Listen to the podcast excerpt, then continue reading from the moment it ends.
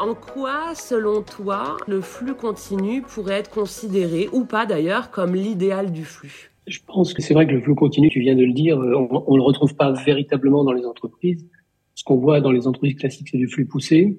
Ce qu'on voit, c'est du flux tiré euh, un peu moins souvent.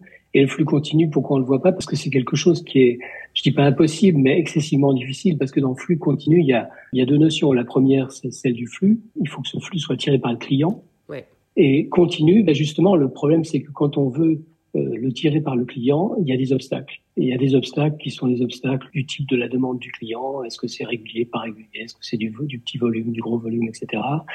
Euh, il y a des obstacles qui sont liés au processus de fabrication. Euh, il y a des obstacles qui sont liés euh, au type de composants qu'on utilise, soit ils sont disponibles, soit ils ne le sont pas. Et puis aussi des obstacles qui sont liés au comportement des personnes, est-ce qu'ils maîtrisent bien le, le sujet. Donc c'est pour ça que quand tu additionnes tous ces obstacles-là, tu te rends bien compte qu'on est plus en train de définir un horizon euh, que le prochain pas.